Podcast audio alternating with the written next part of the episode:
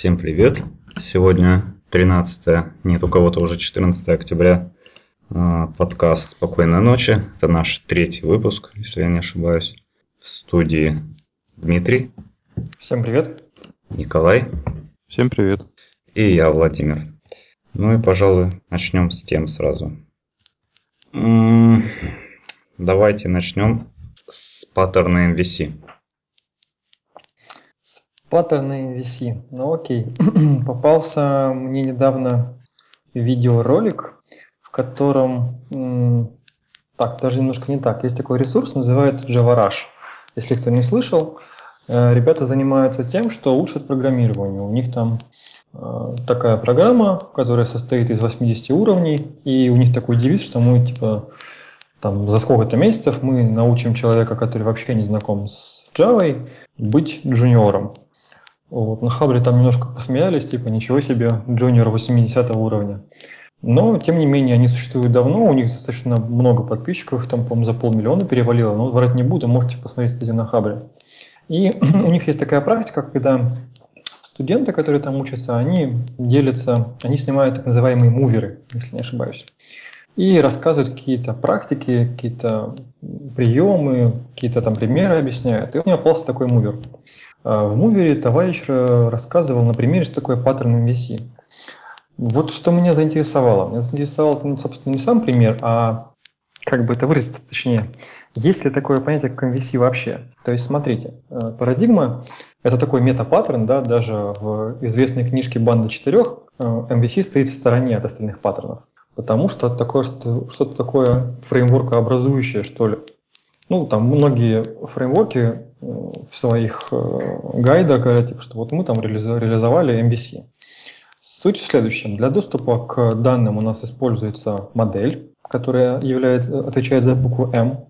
Для отрисовки э, результатов, ну или представления данных, используется view. То, что в MVC есть v, и взаимодействие между ними управляет контроллер, что есть в MVC буковка C. Вопрос вот, вообще парадигма зачем нужна? А, мы строим такую трехзвенную архитектуру. Если мы хотим поменять представление данных, мы пишем новый а, view, пишем новый контроллер для view, чтобы он мапился на модель, и получаем другое представление. При том, что источник данных у нас остается один и тот же с точки зрения кода и с точки зрения логики. Меня вот что в этом паттерне всегда смущало. Мы же не можем просто так добавить view, не написав контроллер. Правильно? Да. Не является ли контроллер view одной и той же сущностью? Почему их выделяют в три звена? Мне вот это не очень понятно. Uh, у меня была большая практика работы с фреймворком uh, Oracle ADF. Кто знает, тот посмеется. Uh, и там, когда создается новый проект, создается два модуля. Модуль и view контроллер принципе, так оно на практике и бывает. То есть контроль ревью не разделяется, потому что ну, одно без другого не имеет смысла. И вопрос, является ли все-таки эта архитектура трехзвенной или двухзвенной? Давайте подискутируем эту тему. Однозначно является, на мой взгляд. Обычно как вот в этих фреймворках, как ты сказал, но вообще есть какой-то обработчик запросов, куда приходят запросы.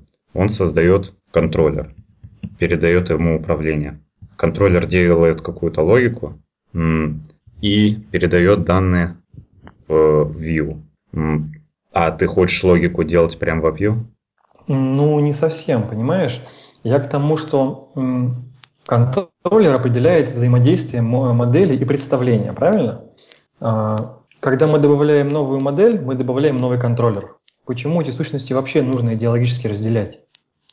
Когда мы добавляем новую модель, добавляем новый... О, я, простите, я говорил сюда, когда мы добавляем новый э, view, мы добавляем новый контроллер. Мы не можем использовать контроллер с другим view, потому что он заточен на связку конкретных вот, конкретной модели конкретного view. Зачем это разделение тогда на три звена? Потому что логика в контроллере, вывод во view. Подожди, почему ты считаешь, что логика в контроллере? Ну, не всю же логику мы можем в модели вынести. Ну, по идее, в модели мы вообще держим только данные. Тут ты прав. И в этом смысле, да, в контроллере наверное, должна быть логика.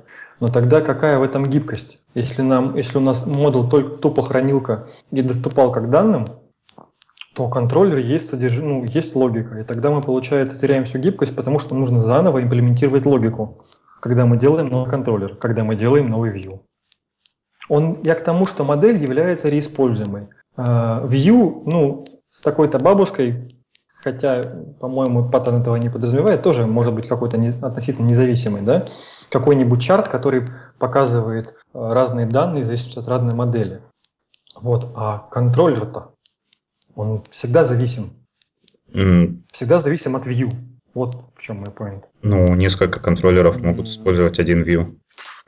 Стоп, стоп, стоп. А, постой.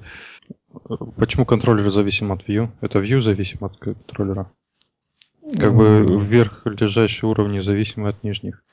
Кон- контроллер, чтобы ходить за данными, он знает структуру модели. View, чтобы ходить за данными, он знает API контроллера. А вот наоборот, ни, никто не должен знать, по-моему. Ну тогда получается, что контроллер не столько связующее звено, сколько хранилище логики. Ну, вообще так и подразумевается, что он хранилище логики. Просто иногда бывает, что нельзя всю логику запихнуть в контроллер, и она частенько переползает кусочки такие ее на view. Тогда мы нарушаем идеологию. Ну да, нарушаем. Тогда зачем этот паттерн? Ну, потом, поэтому и они вот, вот в, твой, в том случае, который вот тебя заинтересовал, контроллеры View, они как бы вместе стоят. Я не понимаю, в каких случаях э, логика во View все равно попадает. Не, не во View, в, контр... в модель, Коля сказал. В кон... Во View, во View. Ну, во View? Да, во... ну Вов, ну, ну то есть у тебя не было таких случаев, да, когда тебе приходилось на JavaScript вначале что-то там подумать, посчитать, а потом отправить в, в IP? Ну, давай э, такой кейс прикинем, что э, задача view, ну вот то, та часть логики, которая переносится в view, это валидация данных. В таком случае я бы даже не называл это логикой. Это действительно валидация данных. И может быть ну, это, это задача как, как раз View. Как частный случай, это ну, там может быть не только валидация, а агрегация данных. Потому что API пишет кто-нибудь другой, который э, не захочет подстраиваться под, под того, кто пишет View. И, и View будут подстраиваться под контроллеры, будут что-нибудь там вначале просчитывать, а потом отправлять. Или то, что пришло из API, будут пересчитывать руками и потом выводить. Ну, короче, это, эти случаи, они как бы не, не самые правильные, но они возможны и встречаются. Не знаю, у меня такое не встречается. Э, ты JavaScript упомянул и ввел меня в ступор. На JavaScript я не делаю MVC, и вообще, как бы я ни одного фреймворка не знаю, который MVC делает. Вот, если я не ошибаюсь, AngularJS, допустим, он, по-моему, MVVC делает. И это, собственно, очень близко к Диминову ну, то есть последняя VC это view controller расшифровывается. И, собственно, это как бы близко к тому, что Дима говорит. А, вот. Но это не... Можешь VC. пояснить на примере вот каком-нибудь?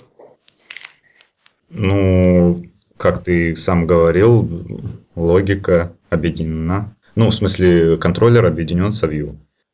Нет, я не могу объяснить это. Ну вот и я всегда, когда начинаю рассуждать на тему MVC, как-то впадаю в какой-то идеологический ступор. Э, часто, ну, тот пример, с которым я имею опыт работы, это вот, допустим, есть у нас какой-то бэкэнд, ну, в моем случае написанный там на Java, положим, да, который ходит в базу. То есть есть, есть база данных с ее структурой, есть э, э, бэкэнд приложения, котором вся логика. И есть презентационный слой в виде, допустим, там HTML плюс JavaScript. И вот что здесь будет являться чем? Да, какая-то валидация будет на view, это понятно. Э, вся логика лежит, получается, в контроллере, который объединен с моделью. Какая Просто валидация? Так, что вы имеете ну, в виду? Допустим, чтобы ты, если у тебя поле принимает int, а ты туда вколбашиваешь string, то он тебе идет красной рамочкой и скажет, а-та-та, товарищ, ты не прав. Или если ты вводишь номер телефона, чтобы он там проверил по регулярке, что это номер телефона. Вот такие вещи, я как бы понимаю, зачем нужно, ну, что они должны быть на view. Или MVC только для того, чтобы по, тупо показывать данные, а не вводить данные. Да.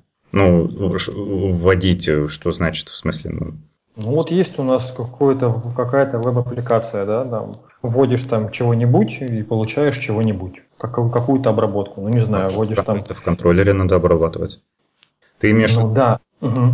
ты имеешь в виду, заполнил форму, да, на сайте, отправил ее, и где это обрабатывать? А, обрабатывать в контроллере, ну вот в, в том случае, который я писал, в, в бэкэнд приложении. Я к тому, что View контроллер вполне себе может и, на мой взгляд, должен там выполнить какую-то первичную валидацию данных. Ну вот там проверить регулярки, не знаю, там проверить, что все данные переданы. Ну, пих, ну делай контроллер такой, который будет все проверять.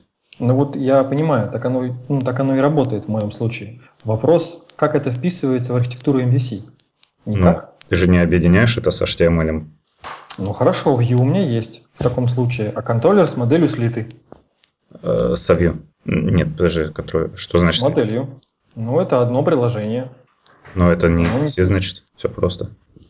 Ну, Дим, ну что значит одно приложение? Ну, как бы у тебя вот в страничках верстка, там, в контроллере Java код. Они же у тебя не вместе. То есть не, не, не, не в это, не в страничке Java код у тебя. Да, но у меня в данном случае модели контроллер вместе. То есть у тебя в одном классе может быть и э, слазить в базу и передать во view данные? Ну нет, конечно, это разные слои, но это одно приложение. Ну так, э, MVC это одно приложение. Ну, Дим, ты же можешь оставить контроллер неизменным, а переписать Vue. То есть с какого-нибудь да. JSF на чистый HTML. Положим, но я же не могу выкинуть модель и не тронуть контроллер. Поменять модель и не, не, не трогать контроллер. Ну, ты ну, же если... не можешь поменять API и не трогнуть э, клиентов. Ну да, не могу. Но они как бы все равно зависимы друг от друга.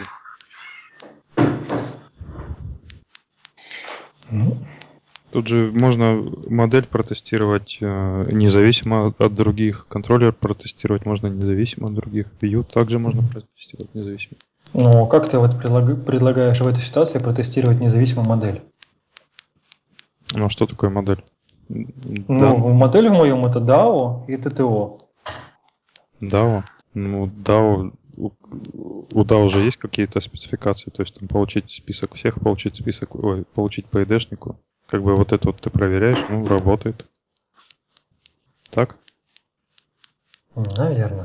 Контроллер как бы тоже тестируешь, у него контроллер предоставляет какой-то API, ты его дергаешь, можно от модели абстрагироваться, замокать ее, можно оставить.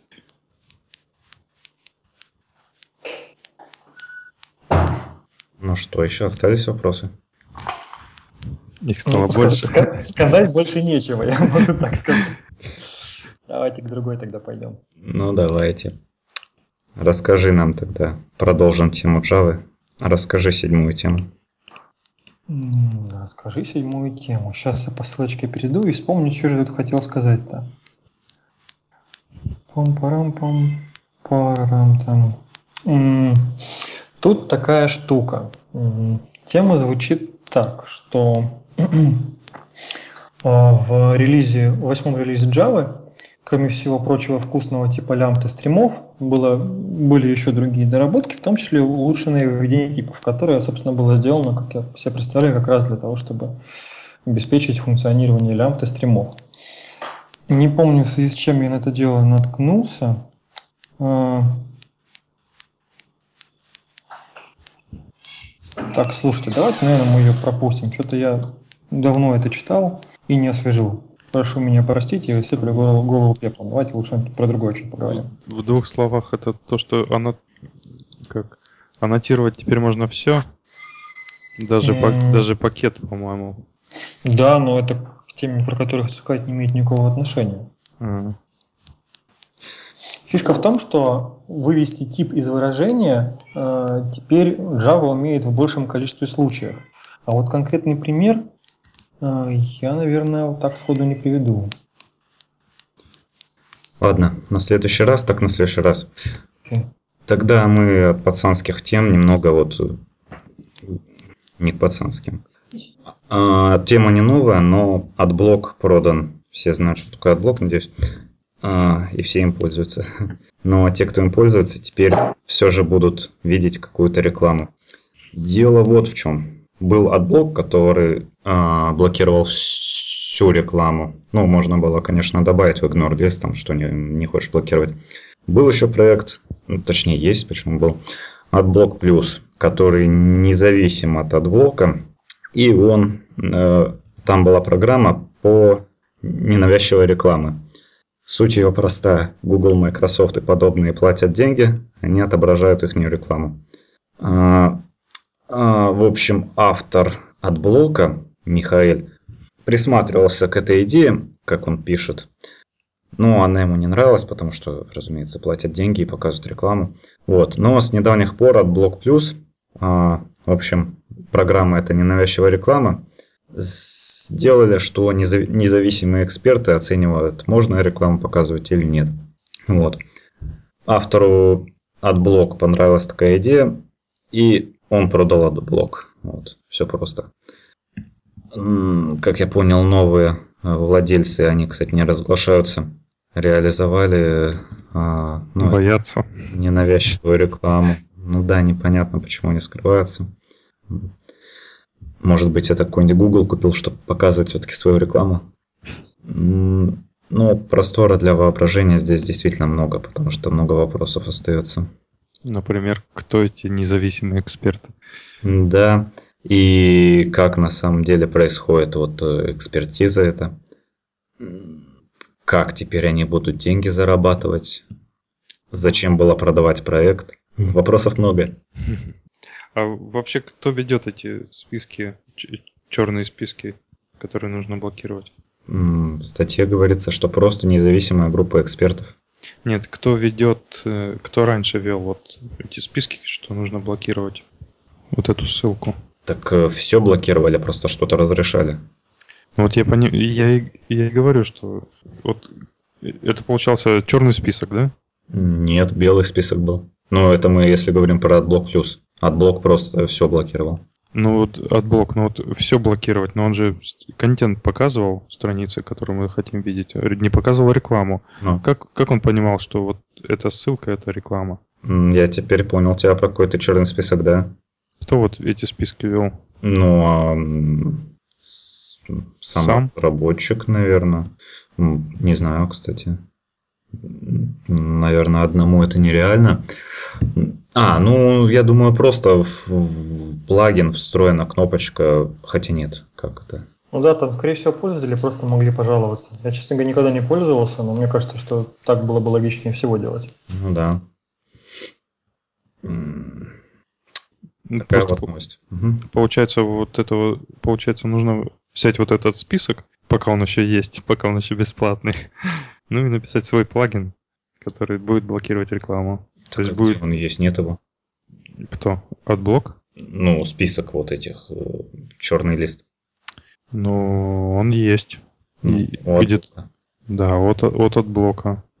Получается, его можно взять, пока он еще готов. пока он еще... Паблики. Так кого взять-то? В смысле, он в AdBlock е, а как его взять? Ну да, разве он в публичном доступе? Ну а как AdBlock его стягивает? Он же его качает как-то. Он думаете, он зашифрованный?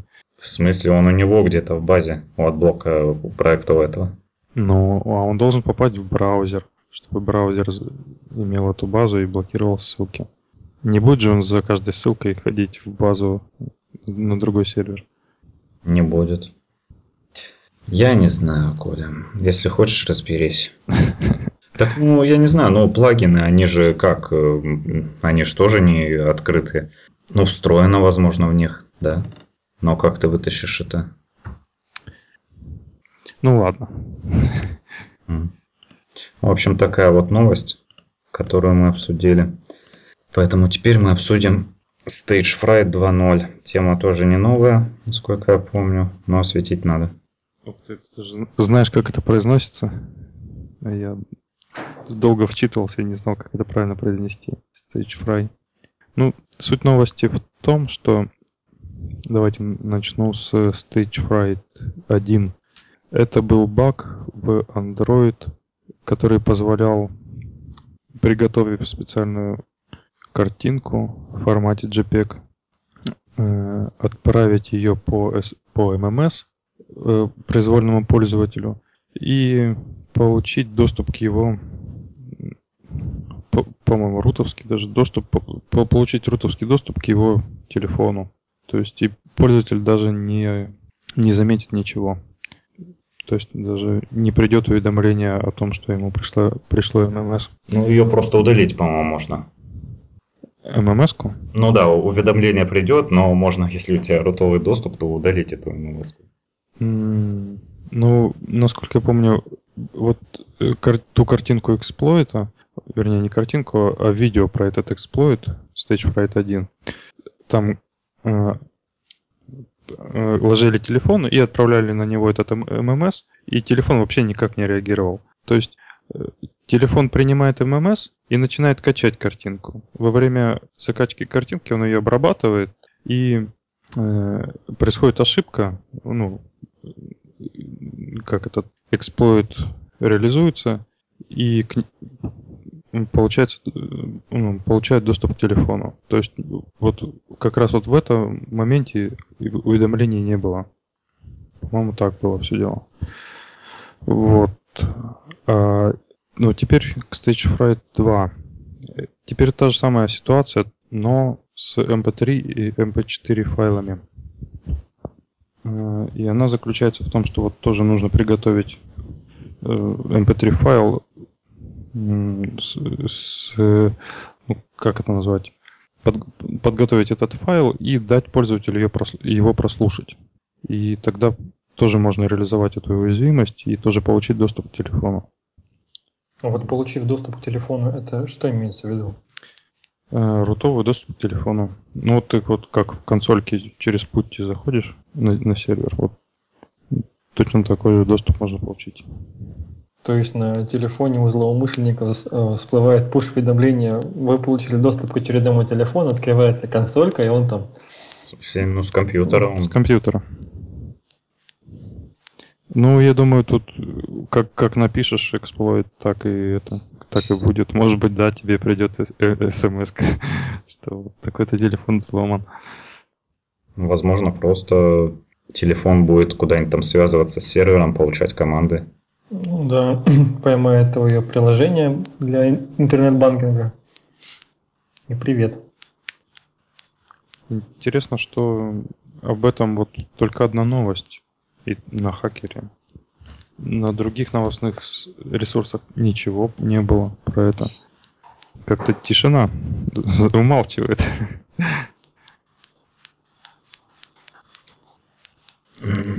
А, все это началось э, под вот этот Stage Fright 2.0 это телефоны с версией Android 4.4 и ниже. То есть, видимо, в пятерке в свежих апдейтах починили. Нет, я только что смотрел в 5.0, по-моему, это баг есть. Вот, второй баг э, работает для Android 5.0 и выше. А, да, да. А точно. первая часть, э, начиная с первой версии до 5.1.1. Так, ну, в общем, понятно все с, с Гуглом, на самом деле. Поэтому давайте вернемся к Java. Дима, расскажи нам девятую тему. Тема звучит так. Ну, параметр комбайнер в методе reduce, который нам доступен в Stream API, который появился с восьмерки. Те примеры, которые, с которыми я сталкивался раньше, и тот код, который я видел, он с, в случае с Reduce, Reduce содержал два параметра. На самом деле есть перегруженный метод и есть э, метод с тремя параметрами. Сначала про метод с двумя параметрами. У нас э, reduce принимает, ну, reduce это функция свертки, да. Мы сначала получаем поток, допустим, объявляем массив, э, ну, лист, прошу прощения, да, запихиваем туда какие-нибудь элементы, потом говорим Э, там list.stream, получаем поток.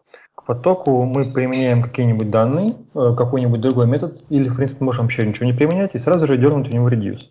Что мы в таком случае можем передать в reduce? Мы можем э, передать инициализационное значение, то, что называется identity в терминах Stream, Stream API, то, с чего у нас начнется свертка, то есть свертка, то есть базовый элемент. Допустим, если мы реализуем сложение всех элементов массива, что-то оговариваю из списка, э, допустим, у нас не, стри, не стринги, а инты. Мы там говорим, допустим, нолик, а вторым параметром мы определяем лямбду, э, в которой говорим, как мы будем каждые два значения обрабатывать. В случае, если мы реализуем сложение всех элементов, мы говорим первым параметром 0, а вторым говорим int1 плюс int2. Получаем в итоге на выходе э, сумму всех элементов листа. А, интересная штука начинается дальше. Есть третий параметр, который называется комбайнер. Я, честно говоря, не знаток математического аппарата в функциональном программировании. И поэтому как-то подумал, может быть, что-то не понимаю, и это относится чисто к математике. На самом деле он, как я понял, относится именно к реализации стримов в Java. Комбайнер – это то, каким образом э, в случае параллельной обработки будут складываться значения из, э, обрабатываться значения из разных потоков. Вот тут начинается эта катавасия с переводом, э, вернее, с тем, что новый API был назван Stream API. То есть на рус, по-русски тред чаще всего переводят не как нить, а как поток, и стрим переводит как поток. Вот комбайнер отвечает то, как будут склад... обрабатываться результаты разных тредов. А аккумулятор, который второе значение, которое я говорил, там, допустим, в случае с сложением, там нужно написать int1 плюс int2, определяет то, как будут складываться значения в рамках одного треда.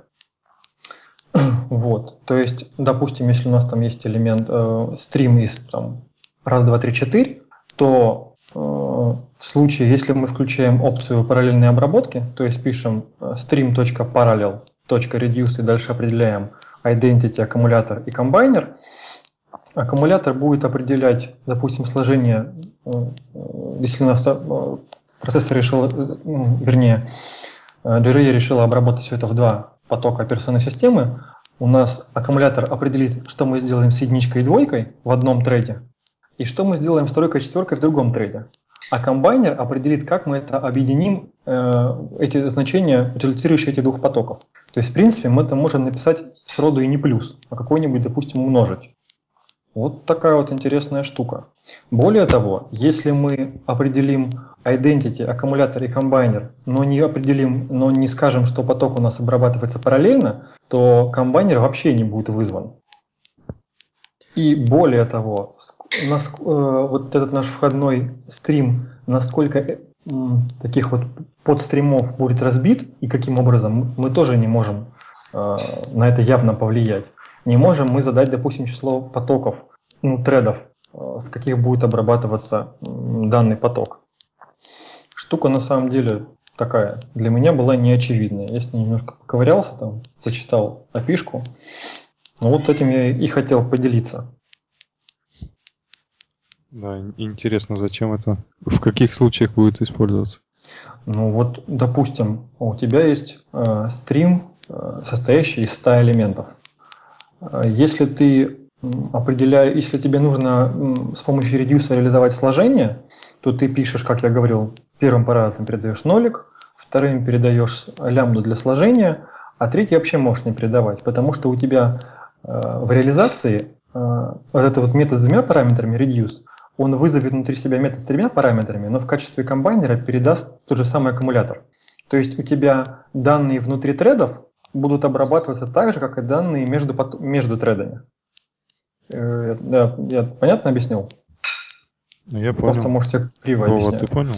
Я на самом деле не, си, не силен в функциональном программировании в Java, но у меня есть подозрение, что ты уверен, что этот третий параметр комбайнер, он для многопоточного программирования, потому что у меня есть подозрение, что как и, как и в других языках программирования, ну, в общем, что это просто, это же тоже лямбда, да?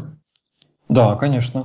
У меня есть подозрение, что эта лямбда определяет, как, как будут обрабатываться результаты выражения а, первой лямбды, которая аккумулятор, да? Да. То есть э, комбайнер, он будет, вот как ты сказал, он будет, может их складывать, эти результаты, может там перемножать. То есть он генерирует то, что будет вообще результатом редюса. Ну, по большому счету, да. Ну, финальным результатом. Я вот сейчас с помощью твоей чудесной тулзы, которая называется Screenshot Gun, хочу сразу всем порекомендовать. Точка .com. Потому что что? Точка .com, да, она очень классная. Э, я скинул к нам в наш внутренний единственный чатик э, скриншот из идеи, чтобы было понятнее, что я имею в виду. И мы потом его в шоу-ноты прикрепим, да, Вов? Угу. И вот сейчас я скину э, еще один скриншот того, что из этой лямбды получается. Просто на примере будет понятнее, чего, чего за что отвечает. Сейчас я вот второй скриншот вам кидану. Вы можете их открыть и посмотреть. Открывайте и можем обсудить, что там происходит. Угу. Вот посмотрели вывод? Угу.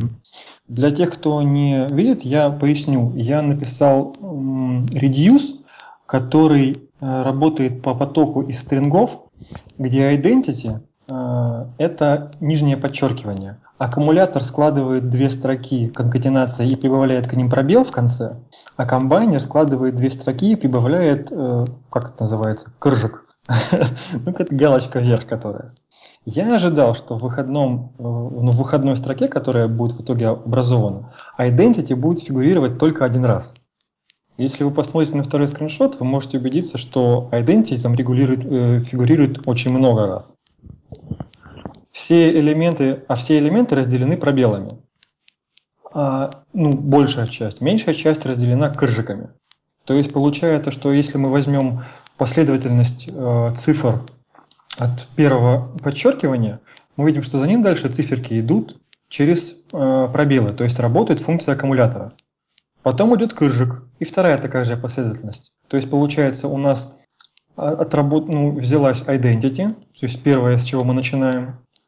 Несколько раз отработал аккумулятор, прибавив, э, сложив две э, входных строки и в конце поставив пробел а потом отрабатывает э, комбайнер, который ставит кыржик еще в конце. То есть все между кыржиком и подчеркиванием это то, что отработало в одном треде. Ну, я понимаю, что на слух это очень тяжело воспринимать, поэтому, кому интересно, можете посмотреть скриншоты, которые мы выложим. Но да, вот а вам, ребятам, должно быть наглядно видно, что я имею в виду. Мне непонятно, откуда тут берется нижнее подчеркивание. Ну, то есть, э, когда обрабатывается стрим, выбирается сначала identity, а потом э, к этому identity применяет э, и, и к элементам стрима применяется последовательно аккумулятор. То есть подчеркивание нолик, пробел 1, пробел 2, пробел 3, пробел 4, пробел 5, пробел. Ну, в, в, в случае, когда тебе нужно просуммировать э, э, все элементы, это identity это нолик. Да, в случае с умножением это будет единица. Ты же должен Если мы говорим про инты. начинать. Да. Надо, надо, наверное, переписать на обычный цикл, чтобы понятно ну, было. Да. Фишка в том, как бы ради чего все это, весь этот разговор затеял, что Reduce имеет возможность указать, а, как складывать результаты отдельных тредов. То есть, как бы для меня функциональное программирование, я повторюсь, я с ним очень плохо знаком. Все-таки я больше по императивному опу и тому подобным вещам. А, Reduce было чем-то чисто математическим. То есть а, такой штукой, которая для того, кто этот API использует, позволяет не задумываться о том, как оно реализовано внизу.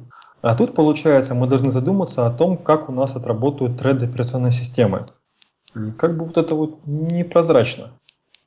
Для меня изначально комбайнер-то не было прозрачно, для чего нужен. И, кстати говоря, Java доки для Stream API джавовского как-то не, ну, по ним я так и не смог догнать, почему так делается. Э, в ссылках на эту тему там есть ссылочка на какой-то фак или, или сборник каких-то примеров, и вот там по-человечески объяснено, что вот комбайнер складывает результаты выполнения отдельных тредов. Причем именно тредов. Опять же, если мы сейчас вырубим функцию parallel, ну, опцию parallel, то мы получим совершенно другой результат. Там комбайнер вообще отрабатывать не будет. Потому что все будет сделано в рамках одного треда, мы получим все то же самое, но без крыжиков.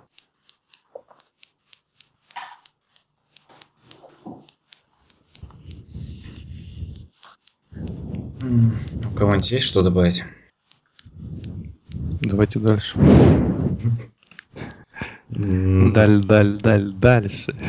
Сложная тема для понимания. Так, ну давайте я расскажу про Google недавно выпустил такую вещь, как Accelerated Mobile Pages. Это пятая тема, если что. Э, это такая, а, такой, как это назвать-то вообще, концепция, вот я вижу. А, в общем, что им не нравилось, то что ну, сейчас мобилки же да, популярны, для них надо, чтобы все быстро работало, сайты быстро открывались. И они запилили такую штуку. А, ориентируются они на статичный контент а, на веб-страницах, чтобы благодаря их JS-библиотеке и специальной разметке а, страницы, ну, HTML разметки, у них страница будет грузиться быстрее. Забегая вперед, у них действительно страница грузится быстрее, отображается быстрее, но этот, э, эта концепция наряд, накладывает ряд ограничений. В частности, самое важное, на мой взгляд, это то, что нельзя подключать дру, другие JS-файлы. То есть свой какой-то код нельзя исполнять. Э, что предоставляет их JS, вот эта библиотека? Э, она, как я понял, э, делает lazy load картинок, допустим. А, ну, к слову, HTML-разметка, а, там не, для картинок, для видео не используются стандартные а, теги, как img, видео. Вместо этого, ну, Google вообще в своих проектах любят э, извращаться над HTML-разметкой. Можно вспомнить Angular.js, допустим. А, в общем, здесь есть теги AMP img, AMP видео. То есть в браузерах не обрабатывает, а потом на JS они берут значение, ну, берут теги вот AMP и MG, допустим, и делают, делают ленивую загрузку этих картинок. Ну, то есть, скорее всего, я так предполагаю, что просто берут видимую часть экрана и загружают картинки только, которые сейчас видны. При прокрутке они загружают дальше. А, вот, что еще они предоставляют, этот JS? А, позволяет вставлять, допустим, ролик YouTube. То есть, опять же, можно вставить тег AMP YouTube, и у тебя вставится ролик YouTube. Ну, через атрибуты, скорее всего, можно указать какой. А, твит можно вставить с Твиттера. Позволяют еще сделать вот из-за недостатка а, то, что подключать нельзя другие JS-библиотеки, они реализовали такие часто используемые свои. То есть э, Lightbox это, я так понимаю, попапы. И карусель это слайдеры различные. Вот, то есть они в своей библиотеке их там супер оптимизировали, они выполняются быстро на мобилах. Вот. Друг... Это действительно так, они выполняются быстро, но этого может быть недостаточно. Впрочем, для того, что они ориентируются на статичный контент, там, где нужно вывести просто, допустим, картинки текст, эта идея очень хороша. А какие проблемы это все вызывает? Допустим, возникает сложность со вставкой рекламы на сайт, э, ну, на страницу и отслеживания аналитики. То есть мы же не можем подключить другие JS-файлы. Вов, ну, ну там же есть специальный тег для показа рекламы, по-моему. Да, есть, но он еще, еще не, как они пишут, ну, в общем, стрёмный он. Пока он не реализует всех тех возможностей, которые можно сделать просто через, э, ну, вообще, вставкой рекламы. Вот. Ну, в общем, они говорят, что есть еще над чем работать. Так, и последнее, что я скажу. А, насчет извращения Гугла над HTML документами. В общем, вы не поверите, как э, они инициализируют вот это свое, вот эту свою, э, ну, чтобы страница обрабатывалась вот этой их библиотекой. Они вставляют в тег HTML атрибут, который, который э, молния. То есть, я так понимаю, это UTF символ. То есть, представляете, они даже не, то есть, не латинские буквы какие-то вставляют, а просто символ UTF, молнию. в HTML разметку. Вот, в примерах можно это увидеть. Вопросы? Ну, не вопрос, скорее, знаешь, комментарий, что я так понимаю, что у них это все еще либо поздняя альфа, либо ранняя бета, что некоторые вещи там еще не работают. По-моему, там писали, что так для Твиттера еще не работают. Вот. Но так, да, все верно. Наверное, прикольная штука для мобильной разработки. Просто я от нее бесконечно далек, чему, в общем-то, рад. Ну, да, в общем, для, опять же, статичного контента это действительно хорошая вещь, потому что она ускоряет, тут написано, ну, не знаю, цифры не буду называть, но ускоряет. Статья есть на Geek Times, я ее, если честно, мельком пробежал, по-моему, там какие-то замеры человек сделал, и они оказались хорошими. Да, я, по-моему, как раз ее-то и читал, да, и там чувак говорил, что чуть хуже для, десктоп, для десктопа, хорошенько лучше для мобилки. Концеп- концепция прикольная, конечно. Вов, вот... Концепция... Угу, Коль. Вов, а скажи, вот в это... Вообще, где, где сейчас используется статический контент? Много ли его? Вот, по-моему, насколько я себе представляю, тот же Хабр Geek Time, вот статью наверняка где-нибудь в базе хранит. Мне так кажется. Ты не совсем понял, в каком в этом контексте статичный контент имеется в виду, который не модифицируется JS. То есть э, это просто текст картинки. То есть здесь нет каких-то анимаций, а, там какой еще контент-то бывает. Ну, анимации различные. А, то, то есть, есть в API куда-нибудь там в бэкэнд фоне нельзя слазить, да? Без, без аджакса? Куда слазить? Ну, в, ну, в бэкэнд. Тут нельзя подключить свой JavaScript. Ну, я и говорю, что нельзя. Ну да, это и подразумевает статичный контент. Ты не можешь слазить Аджаксом куда-нибудь и добавить что-нибудь на страницу. Окей. То есть шаблонизация, да, применять получается шаблонизацию, да. Ну, в смысле, на стороне сервера. Ну да, выводишь всю страницу сразу, там, статью свою, и все. А если хочешь комментарий добавить, то прости. Ну, Перезаг... Перезагрузи страницу, да? Ну, про комментарии я имел в виду какие-нибудь различные сервисы для комментариев, которые ныне популярны, как Discus, допустим. То есть они представляют из себя просто на страницу подключаешь там JavaScript, указываешь, куда тебе грузить комментарии, и они всю работу делают сами. Свои комментарии, да, можно сделать если самому реализовывать. Без JS, опять же. Ну вот да, как ты будешь реализовывать без JS? Ну а что, формочку, типа отправить комментарий. Кнопочка Submit. Ну а показать комментарии, которые уже есть. Так статично, это статика. Ну, выводишь их и все в HTML. А обновить? Ну, страницу обновляешь, у тебя новые комментарии появились. Всю? Ну да. Ну, это же не круто. Ну, а сейчас э, как-то по-другому сделано? Ну, я в этих ваших фронтендах не разбираюсь, но как ну, адж, аджаксом часть ты, странички ты сейчас про нет? дискус говорил. Он, разве, он по-моему, вот страница открыта, он может просто тебе вывести уведомление, что типа новые комментарии. Ну вот да, я про это как раз говорю. Ну, так делают э, умные, а в большинстве случаев ну, красивые. Невысокого мнения, ты, короче говоря, о нашем брате. Не, ну взять тот же Хабра-Хабра, допустим.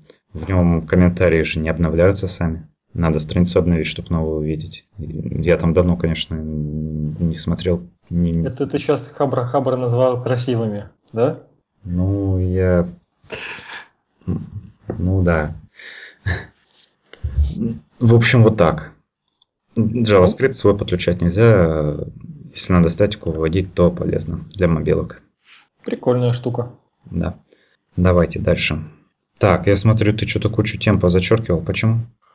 А, ты это кто? Ты это я? Да. Ну, почему же? Те, которые мы в пришел обсудили, я их позачеркивал. Или перенес. А так, ничего. А, я тебя понял, ты просто статьи не так помечаешь. Так. Да-да-да, пардон. Кто хочет э, рассказать про сегодняшнюю да, э, новость, что Яндекс станет поисковиком по умолчанию в Windows 10. Так. Ну, кто добавил, пусть кто-то рассказывает. Ну ладно, я добавил просто от другого лица. А, ага, вижу, вижу. Э, в общем, новость я уже озвучил.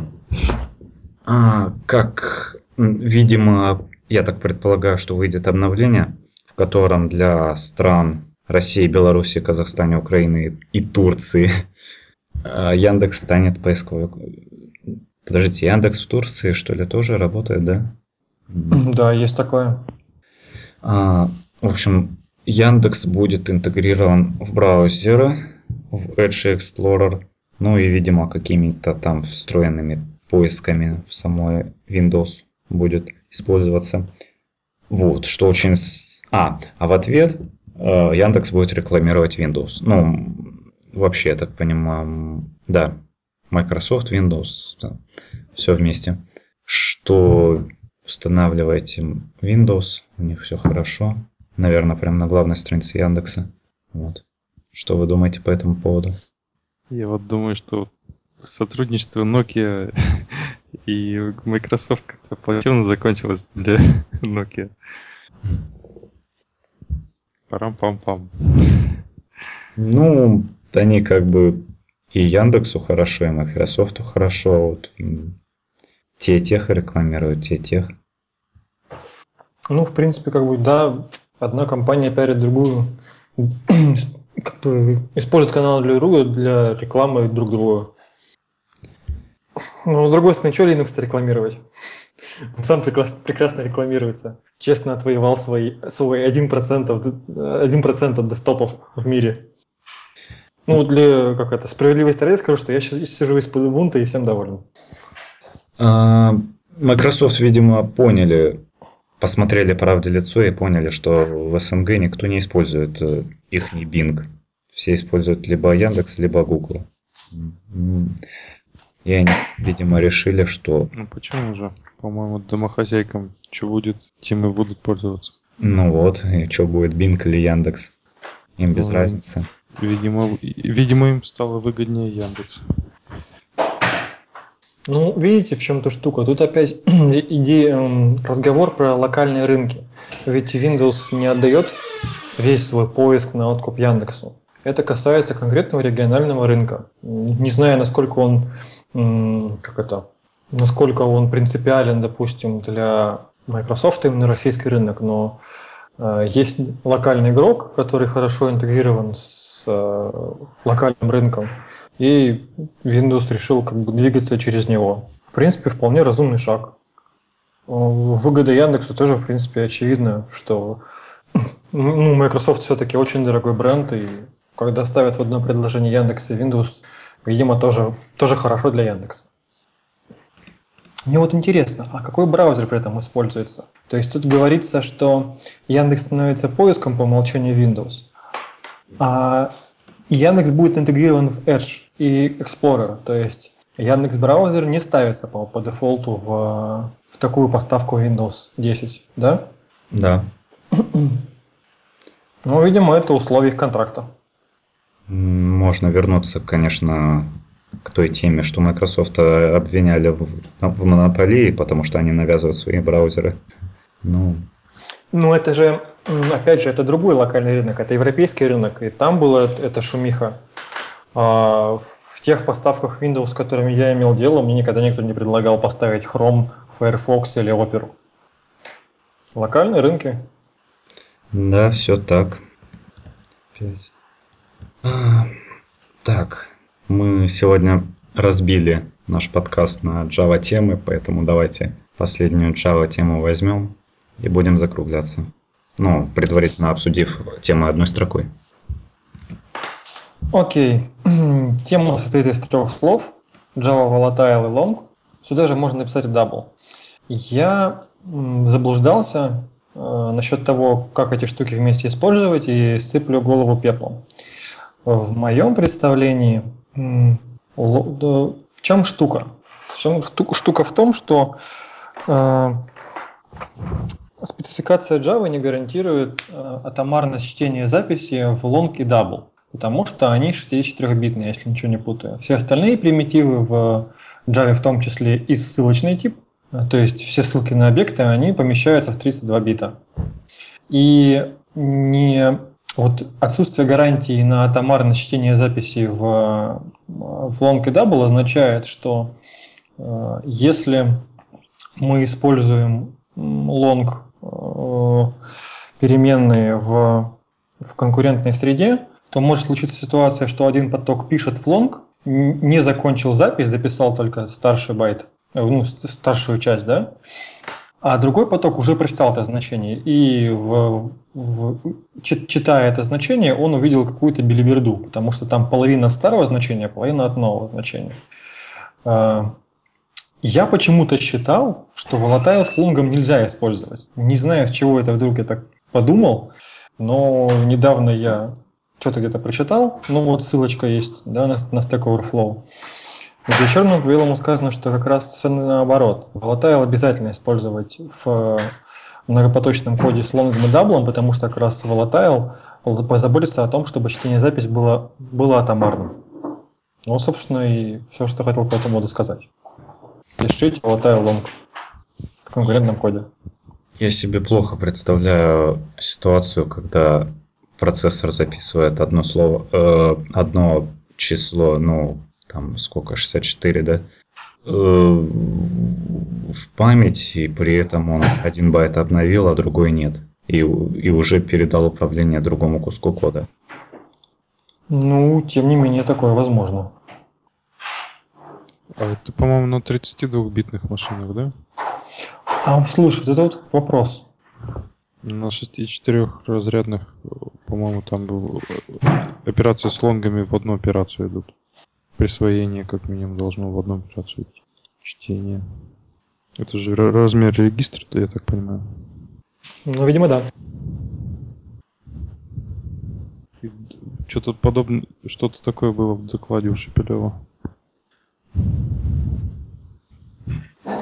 Кстати, о докладах и о Шепелеве, и о Oracle, и о Java.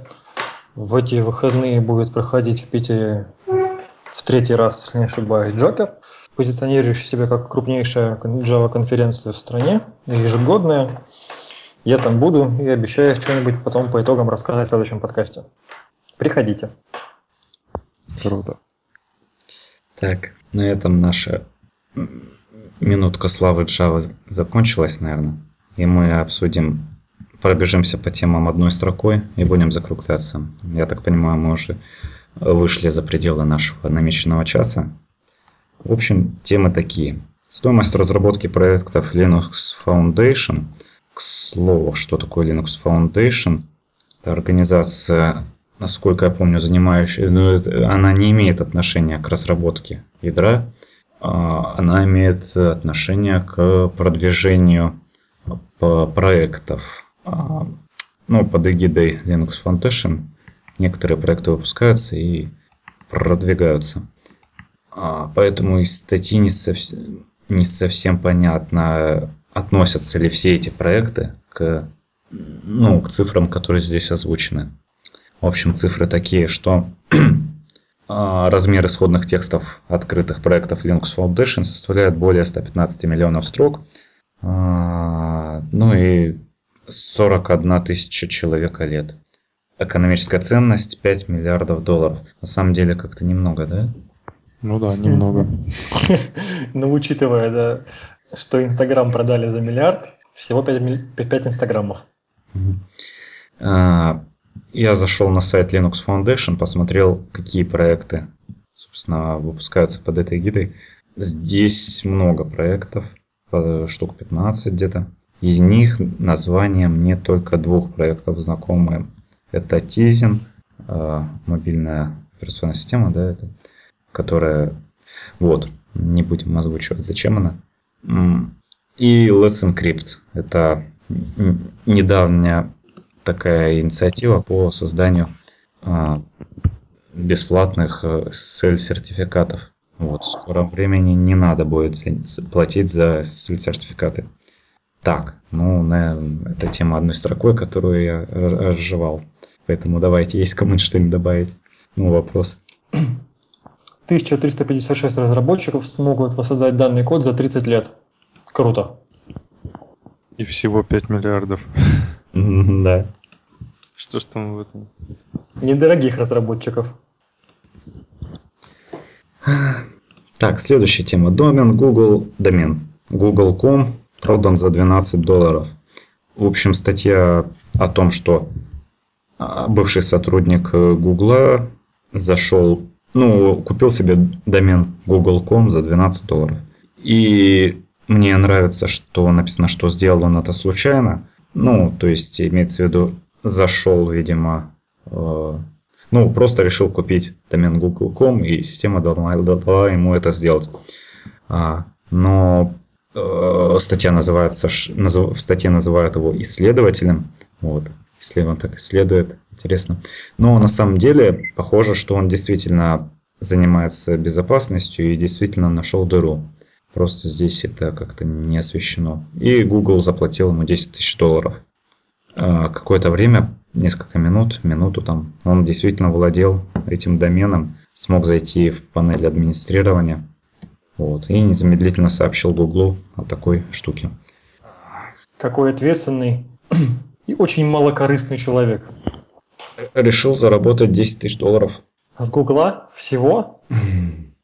Ну, я думаю, за год работы он там и так больше зарабатывал, собственно. Я думаю, за месяц. Ну да, кстати. Так, следующая тема это то, что неофициальное приложение для музыки ВКонтакте. Под неофициальным имеется в виду, что это не от самого ВКонтакта. В общем, автор был не так альтруистичен, как а, тот, который нашел уязвимость у Гугла. Ну, точнее, не у Гугла, там, видимо, у регистратора доменных имен. В общем, этот собирал информацию. Он через свое приложение Google, э, ВКонтакте музыка, э, там надо было входить, собственно, во ВКонтакт, пароль, email там вводить. И он эти данные отправлял на свой сервер. Э, в большинстве случаев использовали эти аккаунты, которых, кстати, установок этого приложения от 100 до 500 тысяч раз. От 100 тысяч до 500 тысяч раз установок. Да, то есть оценка хорошего приложения а, приложение в Google Play Market, кстати, 4-5 балла. А, в общем, для раскрутки групп это в основном использовалось. Вот так. Google несколько раз блокировал такие приложения, но, как здесь отмечается, таких приложений, такого приложения было не менее 15 версий, которые каждый раз заливали в Google Play Market и устанавливали пользователи. Следующая тема. Инстаграм для взрослых. Я так понимаю, многие пользователи недовольны то, что в Инстаграм нельзя обнаженку постить, а они хотят же показать всем миром свои, всему миру свои достоинства, если у них других нет. Ну, я скептичен в этом плане. Вова, почему не может быть и других достоинств, и это хочется показать? Так не бывает. Ну, в общем, Инстаграм думает с этим что-то делать, но не ясно что. А, как вариант, конечно, создать подобный сервис, э, ну, подобный Инстаграму, на котором все это дело можно, но непонятно, как э, все равно это модерировать, потому что, ну, рамки приличия, чтобы соблюдать, кто это будет делать. Вот. Поэтому пока ничего не ясно. Давай расскажи, Дим, ты свои темки. У меня есть тема одной строкой, наверное, одна. Две. А, две, да. Ну, начну с конца. Э, тема называется «Книги обучения. Лямбда выражения в Java 8». Э, автор Ричард Уорбертон. Не очень толстенькая книжка э, про лямбды, про Java 8. Я сейчас ее читаю. В принципе, могу ее посоветовать. Подробно рассказываю, ну, многие темы освещаются достаточно подробно. Из плюсов мне очень понравилось тем, что после каждой главы есть упражнения. И то есть можно книжечку читать без ноутбука, главу в смысле, а потом выделить какое-то время, чтобы решать примерчики. Примерчики нормальные, то есть не позволяют как-то разобраться. А, из минусов могу сказать, что это все-таки перевод, и у меня возникали сомнения насчет того, насколько человек разбирается в Java, когда он переводит, э, ну, основной переводчик. В частности, э, мне встретилось словосочетание «синтаксическая глазурь». Меня она очень порадовала. Ну что, ну смешно же. Обычно говорят сахар, а тут получилось глазурь. Ну я никогда не слышал глазурь. И вот и там было еще пара таких ляпов. В частности, вот опять же, эта проблема с тем, что тред и стрим по-русски обычно переводят одинаково. И все-таки, если хотите разобраться в терминологии, лучше читать литературу в оригинале. Ну, хотя не всегда возможно, все переводы есть, и все-таки это другой язык. Вообще книжку рекомендую, мне пока нравится. И вторая тема, а, по ссылке, ссылочка войдет на Озон, где эту книжечку можно приобрести. Вторая тема, ну, она вообще одной строкой, это, она формулируется так. Крупнейшая сделка в истории IT, Dell приобрела EMC за 67 миллиардов долларов.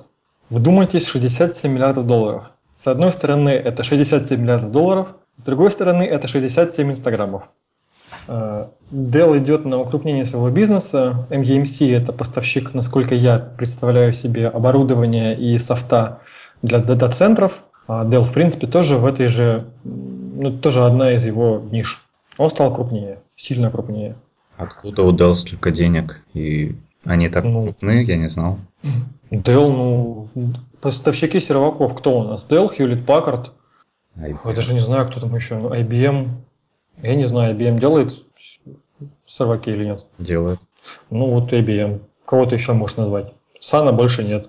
Есть Oracle с экзодатой, но это немножко другой сегмент, они стоят... Мне даже в голове не подходящих аппетитов не подбирается, сколько они стоят. Ну, будем знать. В общем, ладно. Мы, пожалуй, уже вышли за рамки, за временные рамки, надеюсь, не за рамки приличия. Поэтому нам надо закругляться. У кого-нибудь есть что добавить? Да, ты прав. Mm. Это считается дополнение? Да. Я пирожок возьму потом с полки. Конфетку. Пирожок не заслужил. А, блин, ну ладно. В общем, типа, всем... мучайся кариесом, да, раз не заслужил. Всем пока. С вами был подкаст «Спокойной ночи». А, давайте попрощаемся. Всем спокойной ночи. Спокойной ночи. Да, всем пока.